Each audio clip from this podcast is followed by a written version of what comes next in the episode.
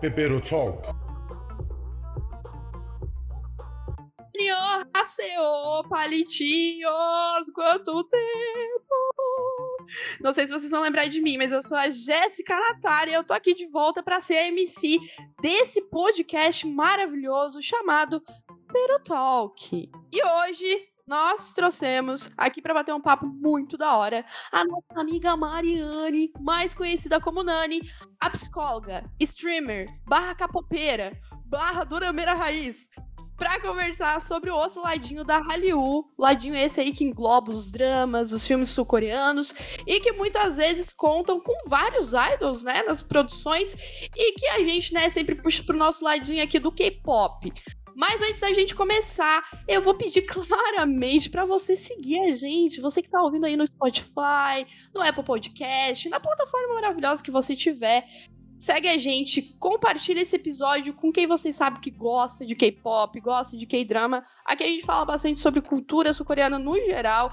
E também segue a gente lá nas nossas redes sociais, porque a gente posta um conteúdo um pouquinho diferenciado. O nosso Twitter, gente, é um babado, tá? Com umas threads maravilhosas para você conhecer os mais diversos grupos. E o Instagram também bomba, então por favor, segue a gente lá, tá bom, galera? E como de praxe, eu vou pedir aí pras minhas véias, pra elas dar um oizinho aí pro pessoal, pra nossa audiência maravilhosa. Então, né, vão lá dar um oizinho pra gente poder começar a futricar. Tudo bem com vocês? Oi, gente, eu sou o Lio, vim aqui é, papear com os meus amigos nesse Spotify da vida, nesse Apple Podcast da vida. Tudo bem com vocês? Me contem, quero saber como vocês estão. Conta, deixa nos comentários aquela. A tia, a tia se apresentando. Tá bem? Vocês estão bem? E é isso. Oi, oi, meus palitinhos, eu sou Lupeca. Tô aqui, a outra tia, pra gente fofocar um pouco, mais um episódiozinho, pra gente falar sobre doramas e tudo mais. E é isso, meus amores. Então é isso, bora lá, meus amores. Já que as bonitas já se apresentaram, agora é a vez da Nani, a nossa convidada maravilhosa, pra ela se apresentar agora aqui pra nossa grandiosa audiência do Pepeiro, tá? E já aproveita que quer fazer jabá, já faz jabá, fica à vontade, tá, Nani? Oi, oi, gente. Oi, palitinhos. Gente, primeiramente eu queria agradecer vocês pelo convite de participar desse podcast maravilhoso. Ah, muito, muito obrigada. Então, gente, eu sou a Mariane, ou como todo mundo me conhece, né, como Nani. Eu sou psicóloga clínica já faz aí alguns anos. E vai fazer quase um ano que eu virei streamer, nem parece, mas virei streamer. Faço bastante streamer de Stardew Valley, que é o meu joguinho da vida. A famosa E também- fazendinha. A famosa fazendinha, sim.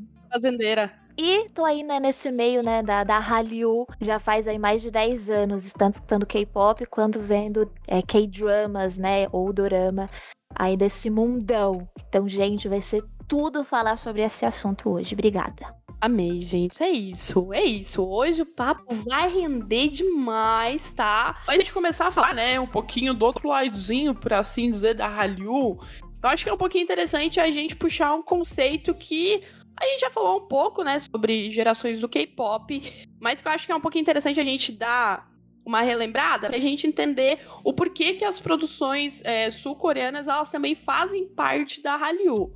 De começo, o que, que é a Hallyu? Ou a famigerada onda coreana, ou ainda, fluxo da Coreia. Nossa, eu tô parecendo uma professora, sei lá, de, de cursinho do Enem falando, mas vamos lá. Bom, a Hallyu, ela não engloba só o K-pop. Muita gente acaba conhecendo e tendo contato com a Hallyu através do K-pop, das músicas, enfim. Hoje em dia, meu amor, se você não ouviu falar sobre K-pop, você provavelmente não tá ligado na internet, você está offline da vida, porque, olha, todo mundo conhece por bem, né, ou por mal, o K-pop, mas a Hallyu ela engloba também K-fashion, que é a moda, o jeitinho de vestir. Você já deve ter visto aí algum adolescente andando no calor de 40 graus com alguma máscara. Agora máscara é por causa da pandemia, né? Mas tudo bem. Mas de roupa preta, calça ali com aqueles rasgadinhos, com alguma camiseta, alguma camisa, tipo, que você vai olhar e você vai perceber, hum, isso não é um jeitinho brasileiro de se vestir. Com certeza é capopeiro, tá? Já arrebatou ali, né? Tenha certeza. Cabelo colorido, não é por causa de, sei lá, a fase emo, que teve uma fase emo que todo mundo era colorido, né? Que botava as coisas tudo coloridas. Não, com certeza é um K-Popper. E se tiver mochilinha do BTS ainda, meu amor, com certeza esse aí já tá por dentro da Hallyu. Então, a Hallyu, ela traz aí o modo de se vestir específico dos sul-coreanos. Tem o K-Beauty, que são é, basicamente os cuidados com a pele. A Coreia do Sul, tipo, tem uma indústria gigantesca, né?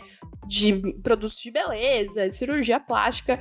E alguns são exportados aqui pro, pro Brasil, que são maravilhosos também, tem marcas muito boas. O K-Food, né, que infelizmente a gente talvez não consiga vivenciar muito, porque não são muitas cidades que têm restaurantes de é, cultura sul-coreana, que tragam, né, comida sul-coreana, mas também faz parte da Hallyu. Acho que São Paulo deve ter, né, amigo Liu? São Paulo? Sim, Bom, Retiro, acho que é um bairro onde tem bastante restaurante é, sul-coreano, né? De comida sul-coreana e tal. Tá, é, o pessoal fala muito bem. O pessoal fala que é, é apimentada, né? Acho que vocês já chegaram a é, experimentar. o- Então, a gente vai entrar nesse, nesse detalhe. Tem, Traumas. Tem o Pepero, né, que é o nome do podcast. Oh. Tudo, é o nome do podcast, pra reforçar. Tem os miojos, que são, conhe- são conhecidos como... Quem nunca como- comeu miojinho, né? Quem nunca? Não, quem nunca Ai, começou? tudo. Eu acho que ramen. Isso, exatamente. Ramen, mas a gente vai chamar de miojos, né? Os miojos da. eu lembro que quando eu era solteira, eu era tão burrinha que às vezes eu requentava o miojo de um. Amiga, Deus, como? amiga! Amiga! Eu E hoje já não é tão bom requentar. Ai, gente. O Isso é estômago da assim, gata eu- fez o quê? Pediu socorro. E ela, ela ainda reclama porque tem problema no estômago. Ah, minha filha. É isso, família. É, é sobre isso, né? Gastrite é pouco pra que tu merece. Então, né? Tem esse pequeno detalhe da gastrite, mas tudo bem. E também a Hallyu também vai englobar, englobular, tudo bom? Eu não sei falar, mas ela vai englobular. Vai, tá, já vai, amiga. Vai, consegue, vai. Englobar, vai. Respira. Respirei. E a Hallyu também vai englobar claramente a cultura, né? E o idioma, a língua. Quantas pessoas não se interessaram em aprender coreano depois de começar a ouvir K-pop? Quantos youtubers não começaram a fazer grana pra caralho falando sobre é, rotina, morando na Coreia, estudando na Coreia, é, morando num apartamento de 3 metros, tipo, Dori da vida, fazendo vídeo sobre isso, na Coreia do Sul. Então, a Hallyu, ela engloba vários nichos, né? Também de tecnologia e tudo mais. E aí também entra os K-dramas e os filmes. Isso é um conjunto muito grande, né, da onda coreana, então a Hallyu, ela vem realmente como um tsunami, vamos dizer assim, né? E aí, por que, que os K-dramas eles são tão importantes dentro do movimento da Hallyu? É, vamos dizer assim que eles foram os primeiros produtos, né, pra, a serem exportados da Coreia do Sul para outros países e que deu o pontapé inicial para que haja essa popularidade, né, desse modo de vida sul-coreano, por assim dizer. Dá para falar que os K-dramas eles caminharam para que o K-pop pudesse correr. Basicamente é isso. Aquele famoso, eles foram a ponte para você atravessar. Exatamente. Para Exatamente. A ponte para Terabicha, bem esse mesmo. Mas é até legal falar desse, aproveitar esse gancho que a Jé falou, porque existe uma confusão muito grande é, linguística que rola entre dorama e K-drama, né? E é bem, na realidade é bem simples. Que drama seria a novela sul-coreana originalmente, né? Ou K-drama, como também é muito conhecido. E dorama é uma, no- é uma seria uma novela de origem japonesa já até pela forma como eles pronunciam a palavra. Só que acontece, os sul-coreanos não gostam muito que chamem o, o drama de dorama, porque meio que dá a entender como eles estivessem chamando o produto originalmente coreano de algo chinês ou japonês. Então, às vezes, é, em fóruns, discussões, se alguém chega falando, ah, assisti tal dorama, o pessoal tende a não gostar muito. Mas justamente por, por ter esse pensamento de não estar retratando realmente uma novela de origem sul-coreana, né? Só pra- fazendo adendo, só fazendo adendo rapidinho, quando eu comecei a ver os dramas, né, essa, essa discussão não, não existia. É, essa, essa questão de distinguir, né, o que, que é K-drama e o dorama, começou acho que uns três anos atrás Ela é mais só. recente, né? Ela é amiga? bem Ela é bem recente. recente. Tanto que eu vou ser bem sincera, assim, até mesmo durante o podcast e tudo mais, às vezes eu vou falar dorama. Por quê? Porque eu conheci dessa forma, eu consumo dessa forma, e até mesmo hoje em dia o pessoal ainda, com, tipo, é, pelo menos aqui no Brasil, Entende, né? né? Continua falando dorama. Porque Sim. é, é uma discussão nova, né? Mas é aquilo, né? A gente vai tentando di- diferenciar até pra respeitar, né? Essa questão histórica do, da Coreia, né? E, e- e respeitar essa distinção que eles pedem, né? Exato. Eu aprendi esses, essas terminologias com a Babi Dewitt no Twitter também, que ela falou. Ah, foi lá também. É, então, gente, não chamem dorama de drama, porque é- aí eu, tipo assim, eu fui pesquisar um pouco sobre, eu falei, ah, então faz sentido, porque a gente já sabe muito bem que a Coreia, o Japão, a China, eles meio que têm as famosas rixas, né, por conta de coisas históricas e tudo mais, então, até nessa parte de denominações é meio complicado, então a gente tenta sempre, né, que nem a Nani falou, a gente vai falar dorama umas 500 vezes por esse episódio, mas fiquem sabendo que é drama, tá, gente? Aí, e é, eu até queria puxar outro gancho que eu achei muito legal. É, quando a gente começou a falar de estar trabalhando esse tema, eu achei um canal no YouTube que ele realmente ele se chama exatamente isso, Dramodorama, que é de uma a guria. Bárbara. Ah, É, sim, e eu cara, é um canal muito legal. Assim, tipo, ela fala, ela fala de muitos é, K-dramas, é, fala de várias listas e reviews de alguns K-dramas, então é legal também tá dando uma, uma olhada assim que tem bastante conteúdo legal lá. Nossa, a Bárbara, ela é, ela é maravilhosa, gente. Ela é até amiga da. Cara, ela é a melhor amiga de uma das meninas que faz o anime Crazes. O anime Crazes e o Otamina.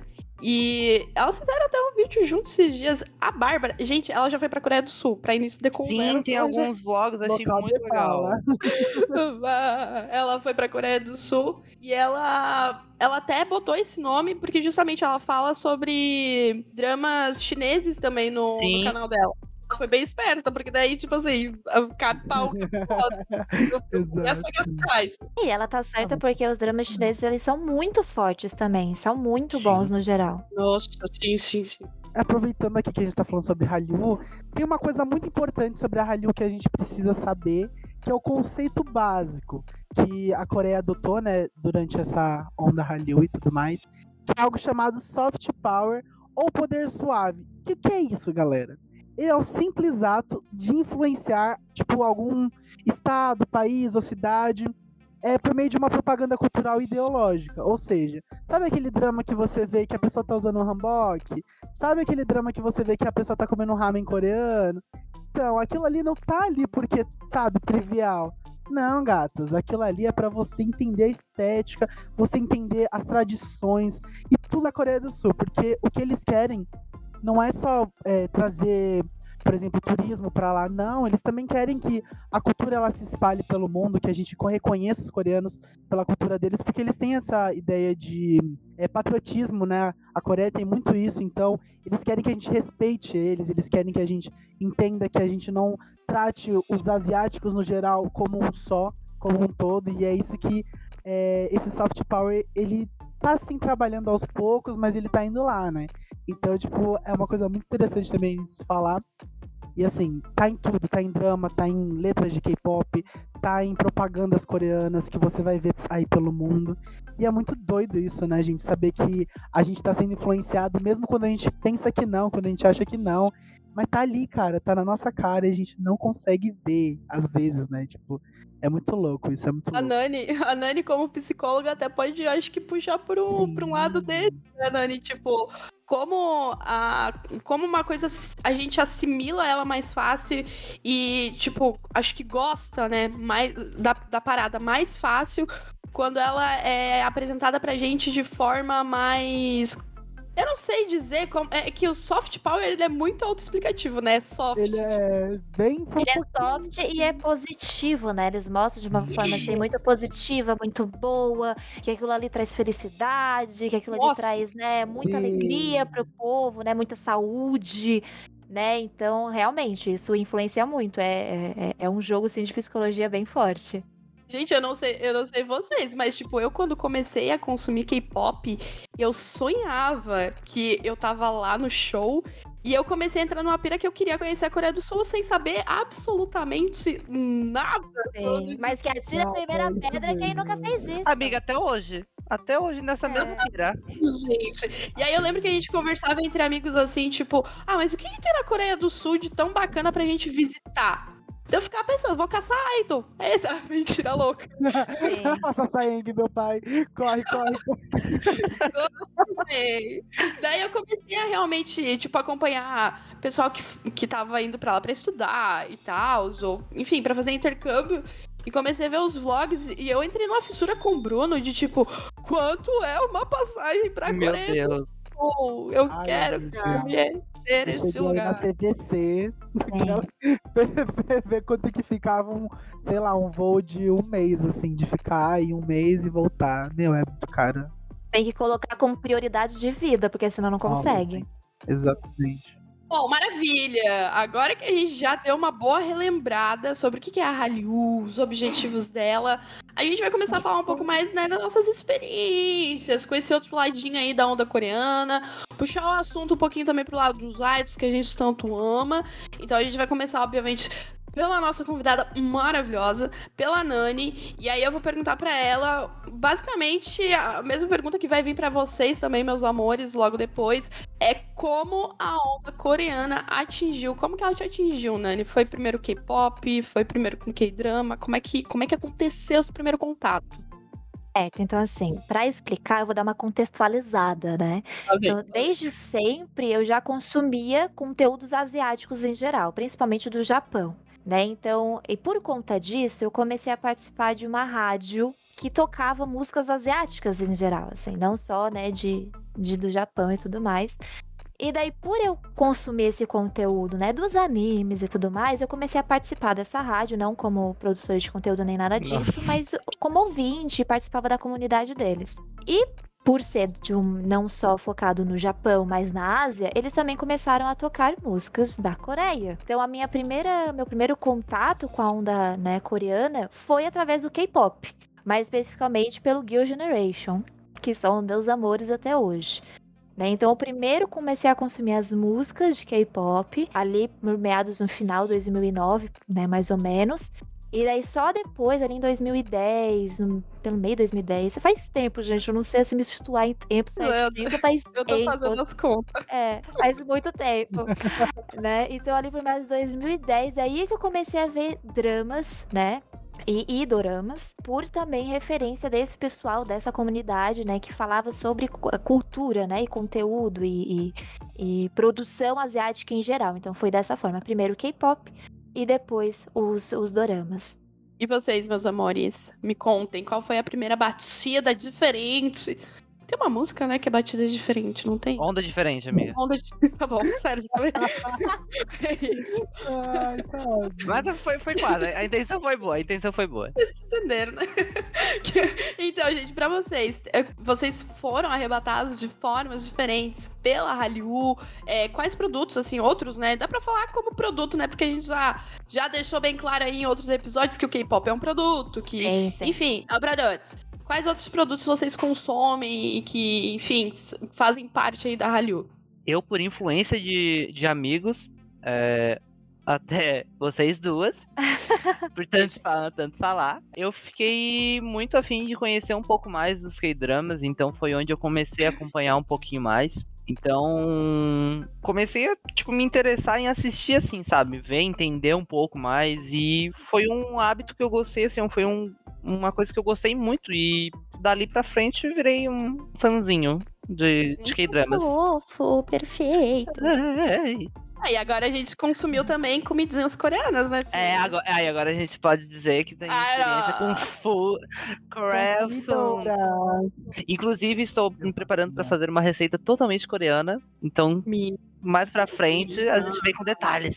Tá, então, é, a minha primeira experiência com a cultura coreana, sim, foi o K-pop, né? Como acho que de praxe aqui a maioria da gente já, já entrou logo na música, porque a música, que- querendo ou não, a música coreana, ela sempre vai crescendo aos poucos. Então, que- quando você faz parte desse, dessa turminha do pop e tudo mais, uma hora ou outra você vai escutar um 21, você vai saber que é o Girl Generation, o Big Bang. Então, tipo, ali naquele meiozinho, já tinha o Psy, né? Então tinha um pouquinho de gente assim. Mas atualmente, o que eu acompanho mesmo, bom, é, eu gosto um pouco de ver quem tá nos reality shows, mas eu não assisto reality show.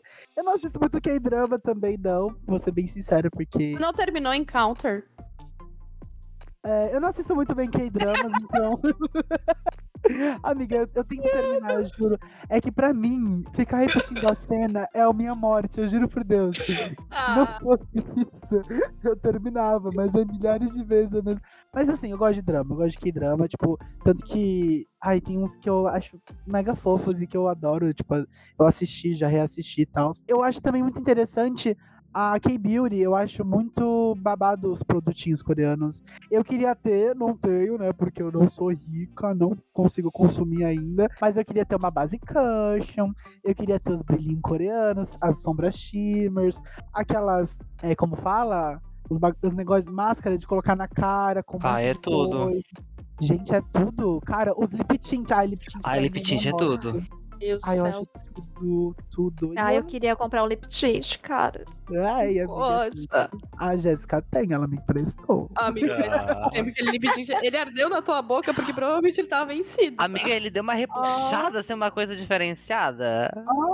Eu Ai, acho que era isso, amigo. Por isso que deu uma Ai. ardida. Bom, vamos daí então, né, Ainda galera? bem que eu não perdi minha boca, né, família? Ainda tá inteira. O Lincoln, ele tá falando de K-Beauty, mas ele é um dos únicos entre Ah. que tem vários álbuns de K-pop. Ai, gente, eu tenho um pouquinho de experiência. Ai, falando nisso, uma coisa muito legal que eu fiz também, que aconteceu, foi a Hallyu Expo, que é do Centro de Cultura Coreano, que tem aqui em São Paulo. É gratuita, tem show de K-pop, aí eu já vi o Infect e eu vi o New Kid, dois boy groups. E eles fizeram com card também. Gente, é, é uma experiência muito legal também, que muito bacana. E aí tem. Eles vendem, por exemplo, do New Kid eles venderam o álbum. Aí sempre tem um negocinho assim, entendeu? É, é- é muito legal. Tem como você vestir hanbok, tem como você experimentar comida coreana, é, tem os jogos coreanos. Nossa, é- cara, a Hallyu Expo é muito legal. é Nossa. muito legal. Sim, conhecia. nossa. E é de graça, Ah, eu quero Nossa. participar. Vamos, por favor. Aqui o máximo que tem é o K-pop in the city. E olha lá, nem tem isso mais Não, tem sim. pandemia. É exatamente, eu ia falar, esse ano tá sendo tudo online. É. Oi, Eu tu viu? O menino, tu viu aquela menina lá que dança no, no grupo lá que organiza no. Gabriele? Sim, menino de dança, ela tá famosa. Ah, no TikTok, né? Oh, Nossa, Olha, depois eu que tu viu ver. arrasou. Ô, menino.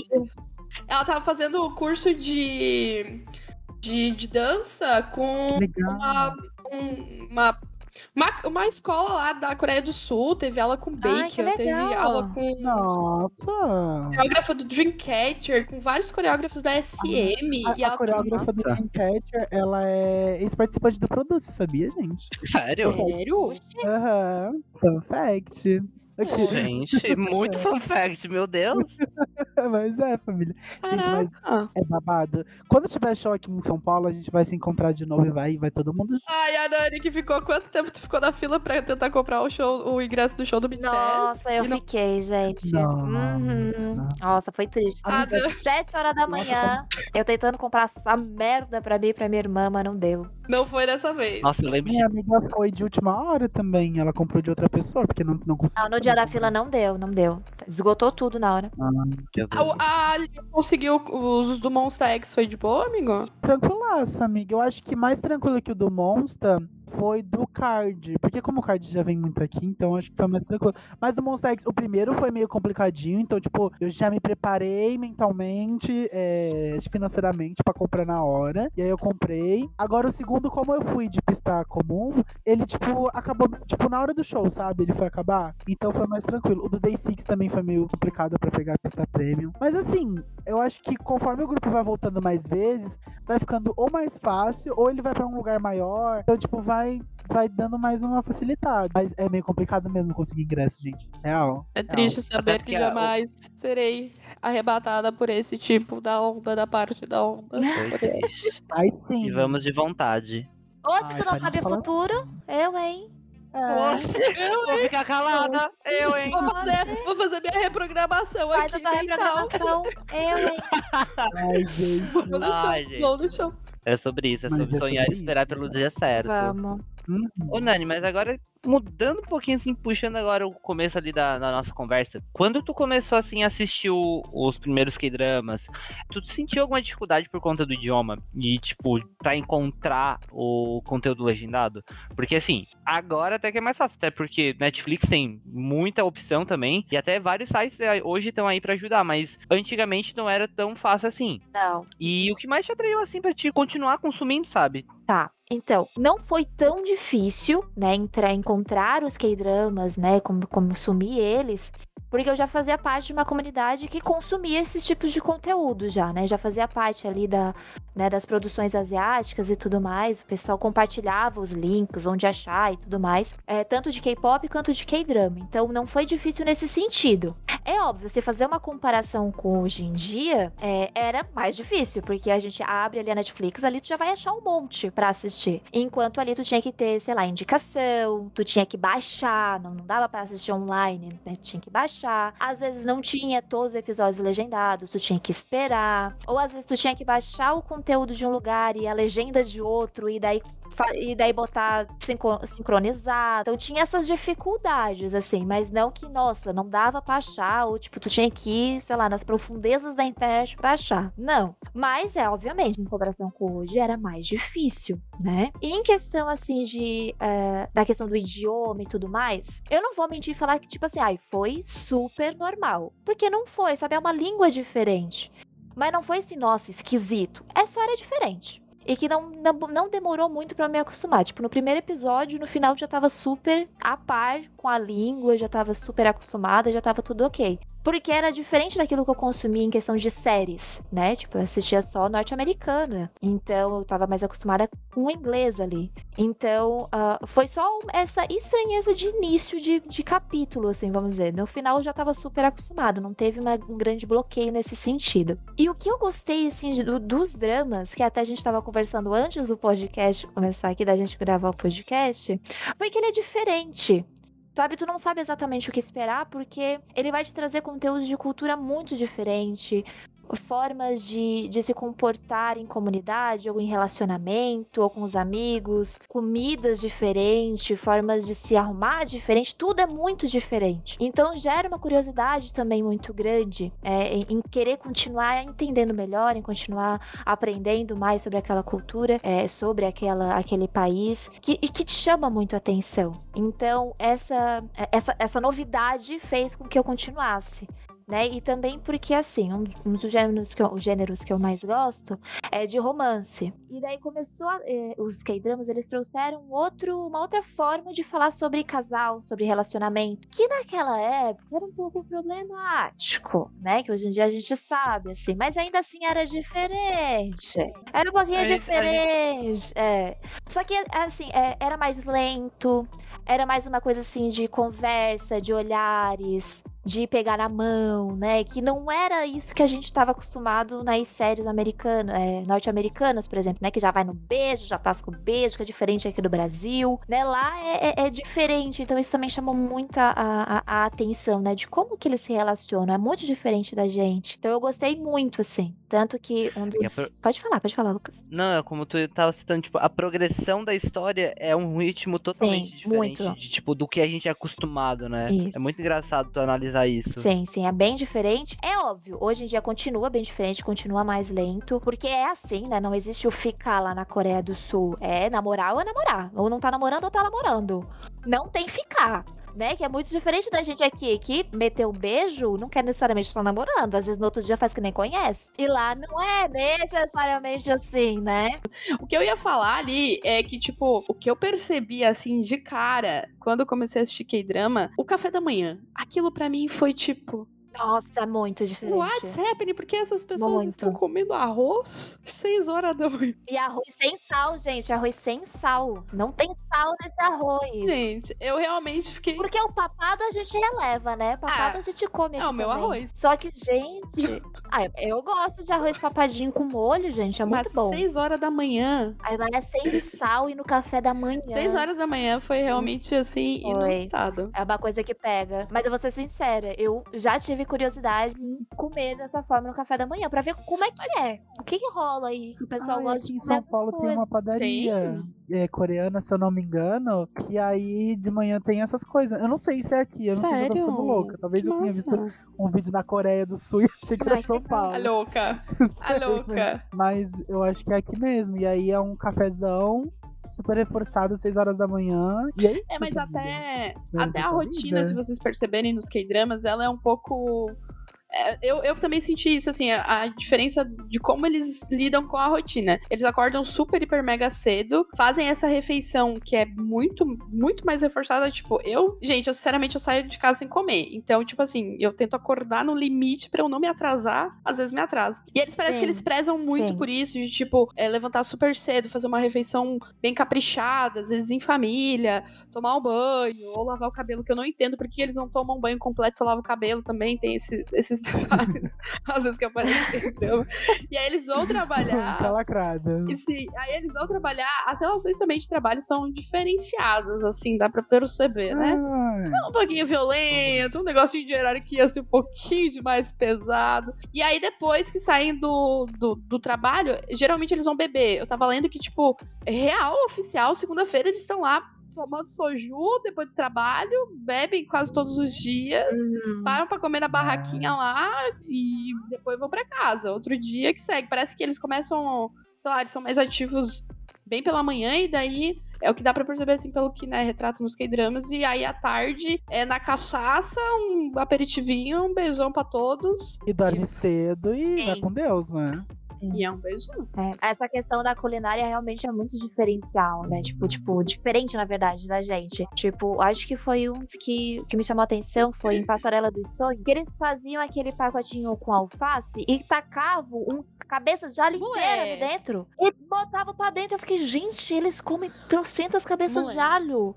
Assim, como se fosse pipoca. Eu fiquei, gente, Não, e eles como? comem a comida pelando de quente, gente. Super, super quente. E eu vou ser sincera, dá vontade de experimentar bem por conta daquilo ali que vocês falaram no começo, sabe? Que eles vão colocando de uma forma que, tipo, parece que é a melhor comida do universo, sabe? Que tá uma coisa deliciosa, sabe? Nossa, eu também. Ele, eu acho engra... Não é engraçado de hahaha, meu Deus, isso é tosco. É curioso. Vamos dizer curioso, interessante, que, tipo, tem K-dramas que mostram realmente as mulheres co- ah, cozinhando. E o kimchi, meu Deus, eu acho que eu já vi. E elas ali fazendo o kimchi é muito interessante ver o processo, porque elas lavam a. a- acho que é repolho, né? É o repolho. Elas lavam aquilo lá, daí deixa de molho, não sei quanto tempo.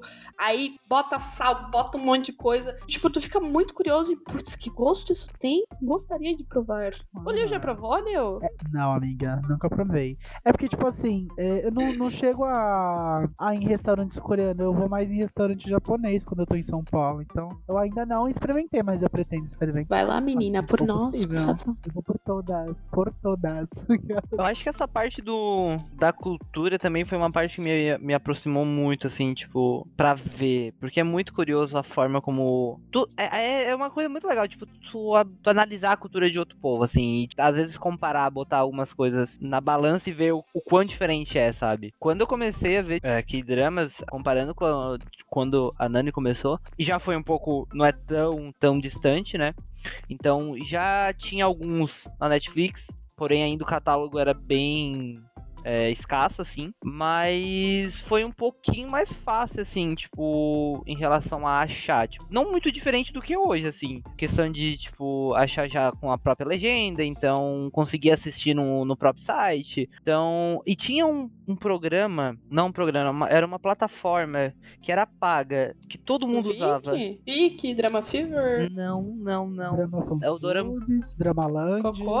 Era o drama alguma Drama coisa. Fever. Acho que é o Drama Nossa Fever, Senhora. amigo. Drama Fever, isso. Então eu, eu Falecido, lembro que o in Goblin, o Goblin, o Goblin eu assisti pelo Drama Fever. Então tipo, nossa, foi e depois muitos eu assisti pelo, pelo Netflix, tipo Descendentes do Sol, o do Cavaleiros do, dos Sonhos, então vários outros, até o Hospital Playlist ali, muitos eu assisti por ali, sabe? Então hoje eu vejo que o acesso ao dorama tá muito mais fácil. Até pela Netflix tá com muita produção própria também, né? Então facilitou muito, né? Gente, muito obrigado, Netflix. Quando veio o Vic, Drama Fever, assim, foi a maior felicidade da minha vida. Que tá tudo ali, tá tudo certinho, bonitinho. O Vic eu vi alguma coisa também. Ele era melhor uma época, porque ele, ele não tinha tanta propaganda e tinha vários doramas de graça. Agora esse filho da mãe, ele fica intercalando. Não, tá muito caro. Tá muito caro. E alguns, tipo, tu tem que realmente pagar o mais caro que tem ali do plano dele pra Ai, que conseguir assistir. sacanagem. Eu lembro Sério? quando eu pagava, gente, 5 pila e eu tinha acesso a Sim, tudo, velho. sabe? 5 real. É porque o Drama Fever também, eu acho que era, era na legal, época, é. era 8 rea- 8,50 por mês ou 80 o anual, alguma É. coisa assim. E pelo que eu sei, Era o bem pessoal conta. que, Não ganha nada, legenda é não ganha verdade. nada. Então, tipo, eu- acho é muito, muito Nossa, sacanagem. mas não Pelo menos repassasse ainda pro pessoal que legenda, Gente, que sabe? absurdo. Que é o pessoal que faz o trabalho pra eles. Não dão, amigo. É, não ganha é, nada. não deu nada. Não. O Drama Fever era pago. não, é porque é muito Drama trabalho, Fever, né, gente? Era pago. Agora eu vi que Meus até pais. onde eu Imagina. lembro, eu não sei certinho como é que tá ainda, mas até onde eu lembro o pessoal não era pago, era tudo voluntariado. Então eu, fiquei, eu fico meio em choque, assim, porque, pô, o pessoal legenda, sabe? É um, é um puta de um trabalho, gente. Meu Deus. Ai, gente, e fazendo também um adendo nessa parte de do, da legenda e tal, é uma barreira linguística que é muito complicada, né? Porque o coreano ele é muito difícil. O coreano não é uma língua que você vai ali, sei lá, eu vou, vou na FISC da vida e vou aprender coreano. Não tem na FISC da vida. Ele tem nos lugares certos e tudo mais. Então, muitas vezes a gente também acaba querendo aprender, não tem onde aprender, aí vai pesquisar na internet. E para algumas pessoas, a preguiçinha de ler uma legenda é complicado, né, gente? Então, a gente pode até falar sobre, sobre isso no, na- no quesito K-pop, porque para uma música chegar em primeiro na Billboard, que foi a Dynamite do BTS, os meninos fizeram uma letra totalmente em inglês e, tipo assim, foi muito mais bem aceita do que se tivesse sido em coreano. E é uma coisa que, tipo, eu vejo e eu falo, meu, não é pra ser assim, é pra ser diferente, família. Mas o pessoal tem essa barreira linguística muito, muito forte, né? Tipo, é, é muito louco pensar nisso. E aí você pega um recorte pra 2020, quando o filme mais premiado do Oscar é o Parasita. E, tipo, cara, é um, é um chute na cara dos ocidentais que não tá descrito, tá descrito. Os caras chegaram a ganhar até o principal prêmio do Oscar, sabe? Que é o de melhor filme. Eu, eu queria. Nossa, foi muito bom. Nossa, gente, pra mim aquele momento foi emocionante.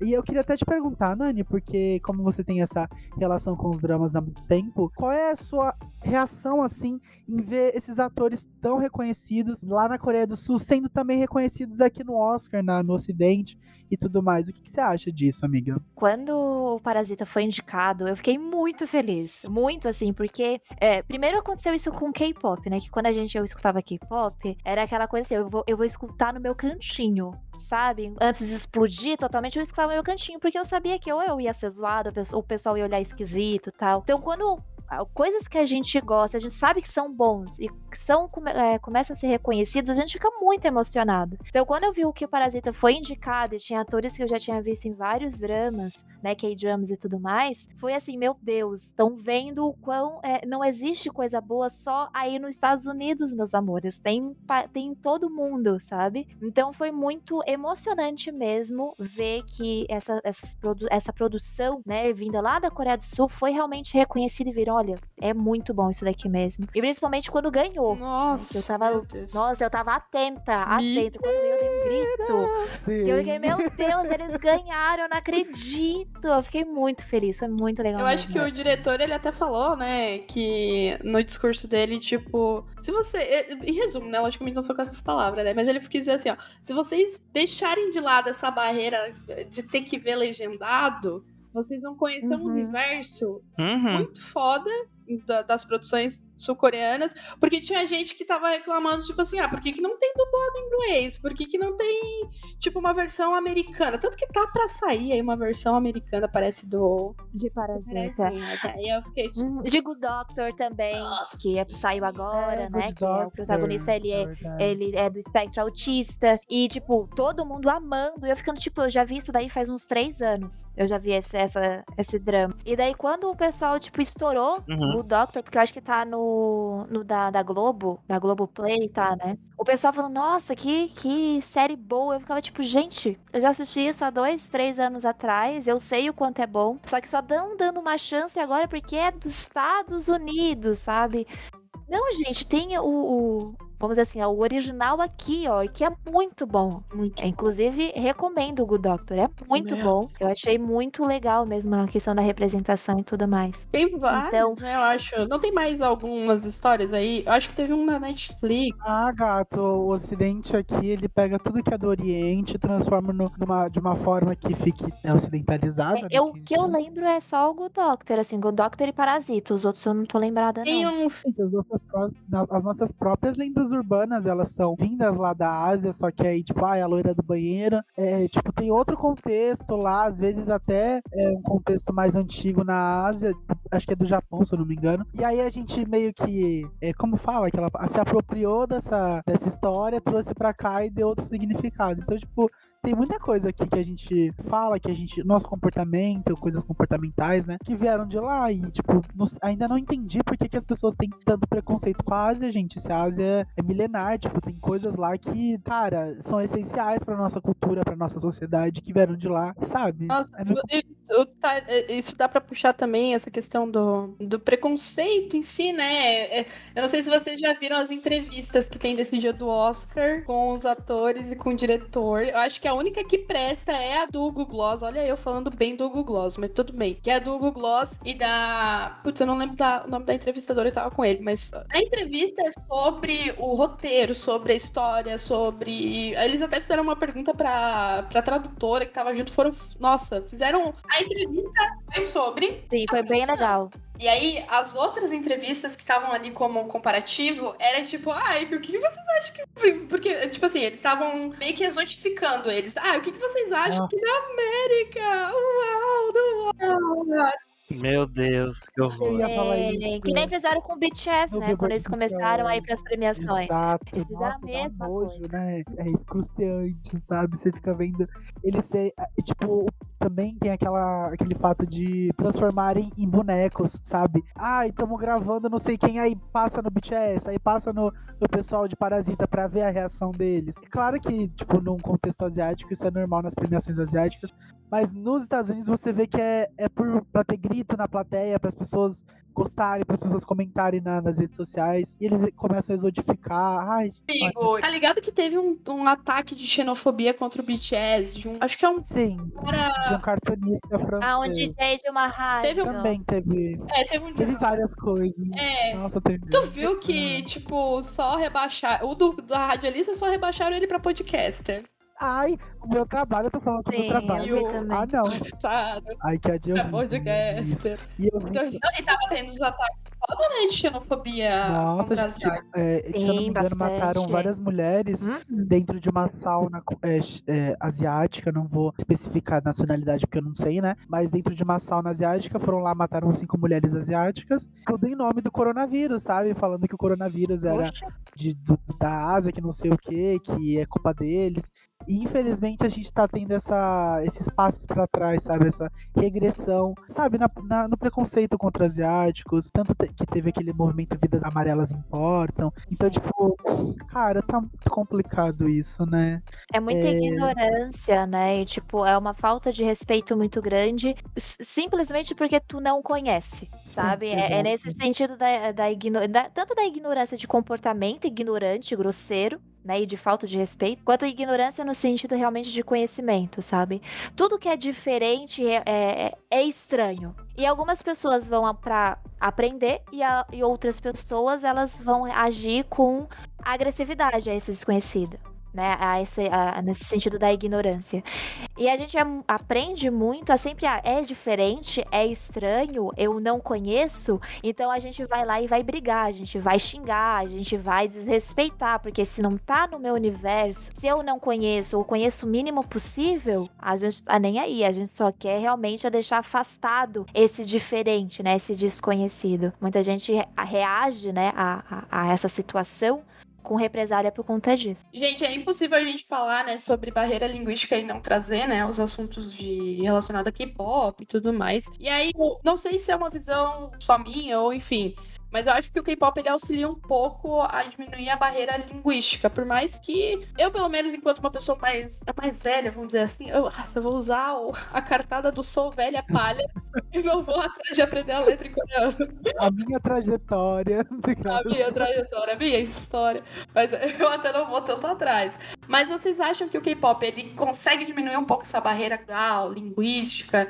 Porque, enfim, eu vejo, pelo menos, as as adolescentes mais novas, o Lincoln também, que não é adolescente, mas tudo bem, Oh, se empenhar em aprender a língua e, e, tipo, cantar junto, saber tudo junto. Vocês acham que o K-pop ele consegue ter, tipo, um fator aí que vai vai conseguir, não tipo, tirar todas as barreiras, né? Porque já tem tudo que é canto do, do mundo. Mas diminuir essa barreira entre o Ocidente e o Oriente. Eu acho que sim, amiga. Até pelo fato que, assim, a música em si, ela conecta muitas pessoas para pensar. Então, tipo, é- ela faz com que as pessoas, tipo, ficam envolvidas até pelo que elas estão escutando. Então, através disso, eu acho que as pessoas tendem a querer cantar o que tá sendo falado, né? Sendo cantado, a, a letra, no caso. E isso faz com que também tenha uma certa, um certo interesse em descobrir, né, o, como, é que, como é que é essa letra. Então, é- eu, particularmente, eu acho que todo mundo aqui, né, é muito comum a gente ver gente se interessando e descobrindo palavras em coreano. Então, eu acho que o K-pop, ele é um grande auxiliador para essa quebra, assim, da barreira, principalmente linguística, eu acho. Eu acho que ele porque- tá aí pra, pra auxiliar muito nessa parte. Ah. Oh. Caralho! Fighting! Ai, Meu Deus, que K-popper nunca fez um fighting? Que, ai. que K-popper? ai, meu Deus. O fighting eu, eu falo muito quando eu tô vendo reality show. Ai, Aí eu vou. Ai, que... Ai, quando eles terminam, tchau, tchau.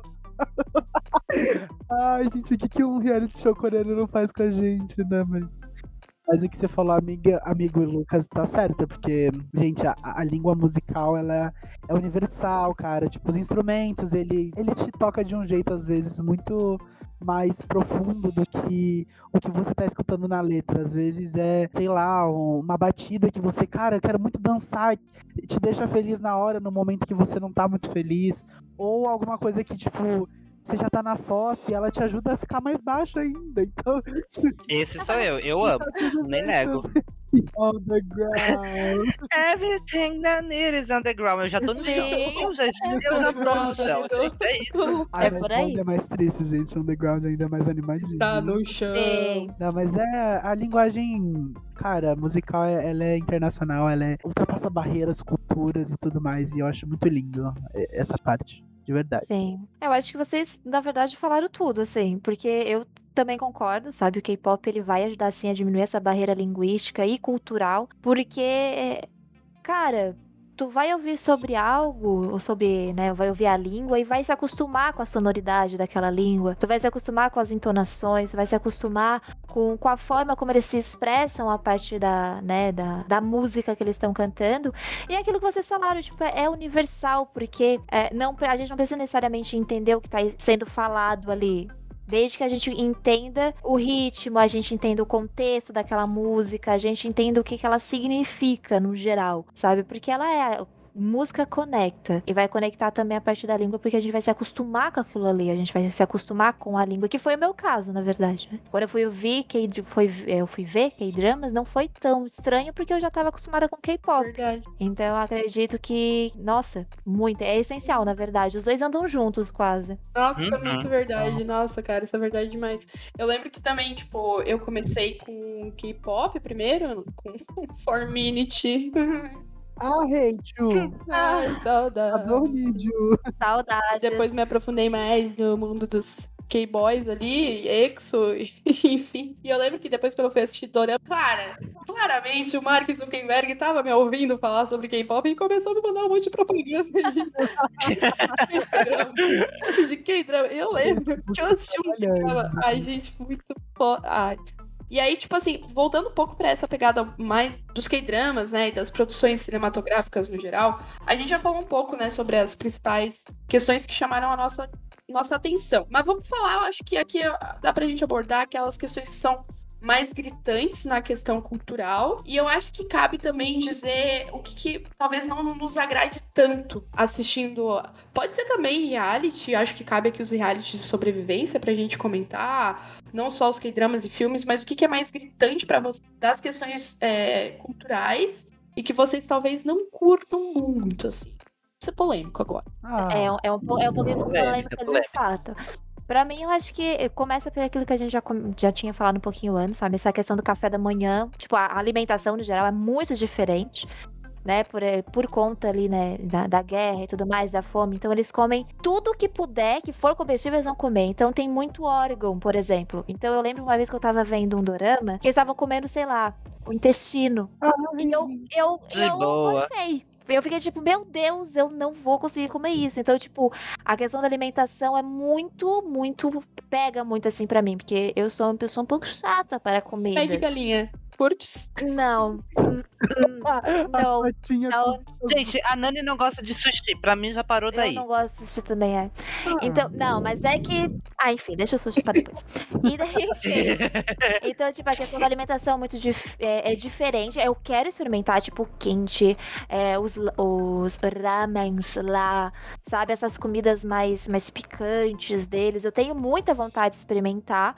Mas tem essa outra parte de que eles comem realmente de tudo. E daí eu fico um pouco assim, bom, quando eu for para lá, eu tenho que ver o que que é cada comida, porque eu sei que pode ter, pode ter um estômago, pode ter um rim, é um destino ali que eu não vou estar tá afim de comer. Então, é, essa parte bateu muito assim comigo, essa questão da alimentação, quando eu comecei a ver os, os K-dramas. É, e outra, outra coisa assim que eu também percebi é que, por exemplo, hoje em dia se fala muito em skincare, né?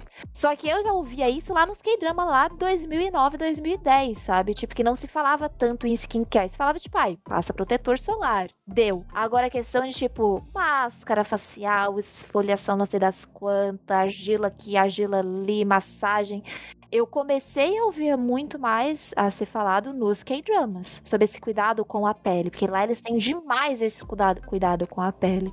Então foi a primeira vez assim que eu fiquei ó, a, a prestar mais atenção nesse cuidado, nesse sentido, por causa é, dos K-dramas. A parte que eu não gosto, nada, nada. Hoje em dia tá diferente. Hoje em dia tá muito diferente. E só uma observação, é óbvio. K-drama não quer dizer que a gente tá vendo a realidade dos, dos sul-coreanos. Eles são uma representação, vamos dizer assim, exagerada, né, ou fantasiosa. Então, nem tudo que tá ali é exatamente daquela forma, né? É uma forma de representar, mas nunca necessariamente ela vai ser extremamente fiel, né? Ela é uma forma de, né, é uma arte ali, é uma série, é, é fantasia. Mas enfim. Mas uma coisa que me pegou, que antigamente eu não prestava muita atenção, mas hoje, por conta, né, das problematizações que a gente traz, é a forma de submissão da mulher e da, a forma mais grosseira, mais agressiva, às vezes, do homem dentro da relação de puxar no braço, botar na parede, encurralar, né? De puxar para dentro do, do, carro e tipo, tu vai fazer o que eu quero e ponto final, né? É, isso é uma coisa que antigamente já me incomodava, eu já não gostava. Eu ficava pensando, se um cara puxasse assim, o meu braço, eu dou uma porrada na pessoa. É, Sim, é, exatamente. E mais que hoje em dia já tá se tratando um pouco diferente nos dramas, o que eu fico feliz. Mas isso já é algo assim que, que eu não gosto não, nossa, eu me, me coçava toda quando eu via esse tipo de relacionamento, principalmente romantizando esses relacionamentos, né? Mas ele mudou, não. Ai, gente, não. Quando é assim, já no começo do. do eu já drama, mando um tchauzinho. Por exemplo, né? Tem o, o famoso, né? Meteoro, né? Jardim de Meteoro. Ai, eu ia falar dele Jardim agora. de Meteoro. Né? O famoso, o famoso Jardim de Meteoros. Toda vida que alguém chega para mim romantizando, eu tenho que falar assim, ó, amiga ou amigo, por favor, vamos pra terapia, trabalhar um pouquinho essa, esse conceito de relação e de amor. Vamos, por favor. Porque não é possível achar isso romântico ou lindo ou super amoroso sabe? A não ser que a pessoa seja muito novinha, mas ainda assim precisa ser chamada atenção. Aquilo ali não é amor, é agressividade, é, é, é uhum. é... gente péssimo, péssimo. Jardim de Meteoros veio pra, tipo assim, mostrar o que não deve ser um relacionamento, sabe? Não, não, não, não, Sim. sabe? Uhum. E tu sabe que é um monte de gente nova que assiste esse Sim. K-drama aí, porque. E tá disponível Ah, tá. também, né, família? Então, é porque, tipo assim, ele se tornou tão famoso que quem às vezes anda a ver K-drama acaba caindo nesse. Uhum. E aí, ai, Não, gente, não dá. Porque, querendo ou não, ele se tornou famoso por conta dessa fama, né? Então acaba que, de uma forma ou de outra, o pessoal acaba achando. Mas assim, eu nunca vi uma pessoa falando bem. Infelizmente, eu já vi Nunca. gente falando bem, né? No sentido de tipo. Ai, ele tem traumas. Ai, é porque ele sofreu muito na vida. Como se isso justificasse tratar outra pessoa como lixo. Sabe? É tipo assim, ó. A gente vai entender o contexto do personagem.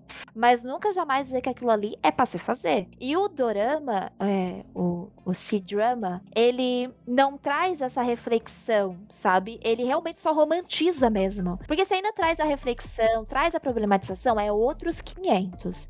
Agora, não é isso que o, o, o, o C-drama faz. Ele realmente romantiza aquele tipo de relacionamento no sentido, ah, ele te trata assim porque te ama. Ah, é porque gosta de ti. É o famoso de serviço, né, família? Nossa senhora, eu tenho vontade, assim, de, tipo, realmente, assim, pegar a pessoa e levar pra terapia pra reorganizar, né? Pra né, ressignificar o conceito de amor e de relacionamento, gente. Porque não tem. Não é assim, ó.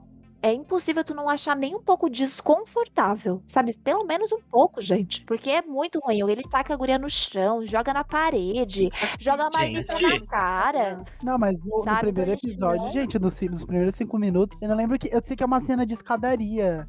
Não sei o que, que acontece. Eu sei que eu fiquei tão puto, acho que ele pegou no braço dela. Eu fiquei tão puto, mas eu fiquei tão puto que eu falei. Um beijo pra todos. É, tipo, Não, outro que eu não consigo assistir é Boys Over Flowers. Ah, não exato. consigo assistir, eu assisti os primeiros episódios. É o do Lee Min Ho. É um, é, na verdade, eu acho que foi esse drama que fez ele ficar muito famoso. Foi Boys Over Flowers. o- Tem na É o Netflix. ator ou o do. O Lee, o Lee Min Ho é o ator, que é do Rei Eterno, Tá. The Hairs, É os Herdeiros. Ele também Ah, é tá, tá, tá, protagonista desses doramas. Eu, eu acredito que foi com ele que ele Foi, ficou foi, famoso. foi, foi. Acredito eu. Foi, Foi. né? E daí eu também não consigo assistir, porque traz essa. tipo, não é tão ridículo como Jardim de Meteoros. Mas ele traz essa mesma pegada de tipo, os caras, ai, bad boys, sou super, ai, poderosos e tal. E que trata a guria como, tipo, lixo, como nada. Inclusive, esses dramas eu dropo na hora. Ah, eu, eu não consigo gostar. E eu tô feliz demais que hoje em dia não se traz tanto isso, sabe? Pelo menos os últimos dramas, assim, que eu assisti, ou as personagens femininas são mais empoderadas, ou até tem uma ingenuidade, mas não dessa forma desproporcional com a realidade, sabe? Sim. Não, não dá. Essa forma submissa, intensa, sabe? Tem umas coisas que E também dá- fofo e vira doentio. É Isso. muito sinistro. Por exemplo, o Vincenzo, Vincenzo, É. né? O personagem principal é extremamente foda, mas em nenhum momento eles diminuíram a protagonista. Ai, meu Ela é Deus. foda igualmente. E ela Sabe, sabe, ela muito ali- bem o que ela tá fazendo, o que, que ela tá participando, né? Exato. Então, tipo assim, ó, eles não precisaram, tipo, ok, quer trazer esse poder pro protagonista masculino? Traz, beleza. Só que não precisa fazer com que a personagem, ou a protagonista, vire a pessoa mais imbecil do mundo, sabe? Tipo, que necessidade do homem. Ai, Uhum. gente. Você percebeu que, tipo, ela é uma. Essa.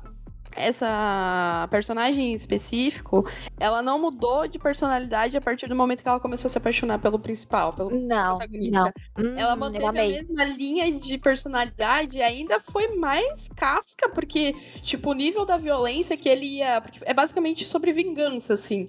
E o nível violência dele ia só crescendo mais e ela ia participando de forma consciente, tipo, não como se fosse uma cúmplice. Ela também queria vingança, porque É ativa ali, né? Ela era bem ativa, ela matou Ui. pessoas também. Então, tipo. Sim, sim. Empoderada. Então, é, assim, Vincenzo traz bastante morte, muita morte, traz vingança. Na verdade, hoje em dia, toda vez que eu vejo um, dora- um drama, eu fico, nossa, se Vincenzo tivesse aí, já teria acabado o drama. Já tinha. Personagens Já em tava qualquer ótimo. drama acabariam com o drama pela metade. Vincenzo. Sim. Não, mas é. Ai, falando dessas coisas que a gente não gosta, eu acho que eu já falei milhões e milhares e trilhares, sei lá essa palavra de vezes, que eu odeio ficar vendo a mesma cena 500 milhões de vezes. O jogo de Sim, câmera. sim. Eu, Ai, isso É uma irrita. coisa da agonia eu tenho também. vontade de me enterrar debaixo da. Sabe, eu abrir um buraco, ficar lá e nunca mais Sim. sair. Porque me dá uma raiva. Eu fico nervoso, eu falo, meu Deus, eu já vi isso, eu sei o que ele vai falar. Eu já sei a fala de cor em três segundos Sim. que tá de cena. Ai, gente, não Mas vocês não acham que o C-Drama é pior nesse sentido? De que tem mais jogos de câmera, assim? Sim, sim, não- sim. Eu acho que Eu é. acho que é tem que eu mais, né? E eles são mais longos, né, também. Ai, Tem. Eles são, tipo, sei lá, acho que chega a ter 40 e poucos episódios. Meu Deus. É, Ashes of Love, que foi um que eu vi, ele tem 62, Meu 64. amigo. A gente fala Essa assim, mas a gente é assiste novela na TV na Globo. Novela uma hora. Exato. As mama, work. Mas, ô, É, a Lili tá falando de, tipo, eu já vi a mesma cena, não sei o quê. E eu não sei se é a mesma coisa que eu tô pensando, que é, tipo, também a, a direção de câmera, que às vezes, tipo assim, eles vão lá se beijar. Aí Ah. vem a câmera do pé, a câmera do E aí toca uma musiquinha. E daí beija de olho aberto. Ai, não. Não, as cenas de, de, tipo, a mocinha leva um tiro ou uma facada. E é, é tudo em câmera Cara, é que eu mais lenta. tenho E, tipo, raiva. assim, Eu acho que o único jogo de câmera lenta que eu gostei em drama foi em Goblin. Foi, acho que foi a. o- Sim, meu Deus. Quando eles estão vindo no. Que eles vão salvar ela. E daí começa a tocar Ah, a música, sim, eles vão. Bem lentinho. Ai, gente, eu acho que foi. Ai, nossa, É eu me muito arrepio bom. todinho com essa cena do carro, né, na Sim, estrada. O Rei Eterno, ele tá nossa, no cavalo indo salvar ela. Toca, pai. Salvem a futura rainha da Coreia. E, ai, Gente! Ai, tá me dando uma vontade de assistir drama, meu Deus. Amigo, pega só esses assim, trechos que a é gente Ai, falou. pesada, gente. É clichê, É. é. clichê, mas é isso que a Ai, gente gosta. É dos crochê, é crochê. É crochê, é crochê é demais, gente. É crochê demais. Mas é muito Mas é muito bom. E, mesmo assim, nessas, nessas cenas, é, não tem aquela questão de submissão que eu falei. Por mais que, tipo, tivesse a câmera lenta, os caras indo salvar e tudo mais, não necessariamente. Acho que só em Goblin a gente tem um pouquinho. Goblin tem uma questãozinha ali, Goblin, né, a gente tem amiga? umas questões ali, mas a gente deixa pra lá antigo. Eu, eu, eu, boto, eu, eu escondo, É, a gente, a gente esconde na fanbase. a gente esconde, porque sério, eu sou extremamente cadelinha desse Eu gosto muito de Goblin. Nossa. sim, Como que é o é. Goblin, The King of o que mesmo? Ai, É o Rei Eterno. Não, não, não. É, É o Rei Et- Mas é que é, o Goblin tem um outro nome também, que é. Ah, é The King, The Eternal Monarch. Ai, Não, mas Goblin. Mas assim, Goblin, Goblin já vai Goblin. achar de certeza, assim, é muito Goblin fácil. é ceifador, não é? Isso. Que o Seifa. Que, e, na, que na realidade o, a morte é, foi o apresentador do. produto. Nossa. Sim, aham. Icônico, icônico. Tudo.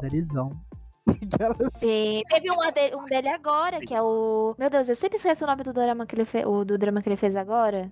Que ele é a raposa. Tail of E eu- Isso. Tail. Tail. Isso, esse daí mesmo. O conto da, da raposa Isso, de, de das tantas caudas. Não sei quantas sabe? caudas. Alguma coisa assim. E é, eu gostei muito também. É um pouco muito clichê, tem os clichês ali, mas é muito, Ai, é mas é muito bom. É o que, que tem vampiro? Não, amigo. Não, não, que não. parece- Ele é muito clichêzinho, assim, mas é muito gostosinho de Ai, eu vou assistir. Ele também já tá. Ai, já vou deixar salvo também, que eu não conhecia esse dele. Eu acho, eu acho ele como ator maravilhoso. E ele também. Ele é muito bom, eu gosto.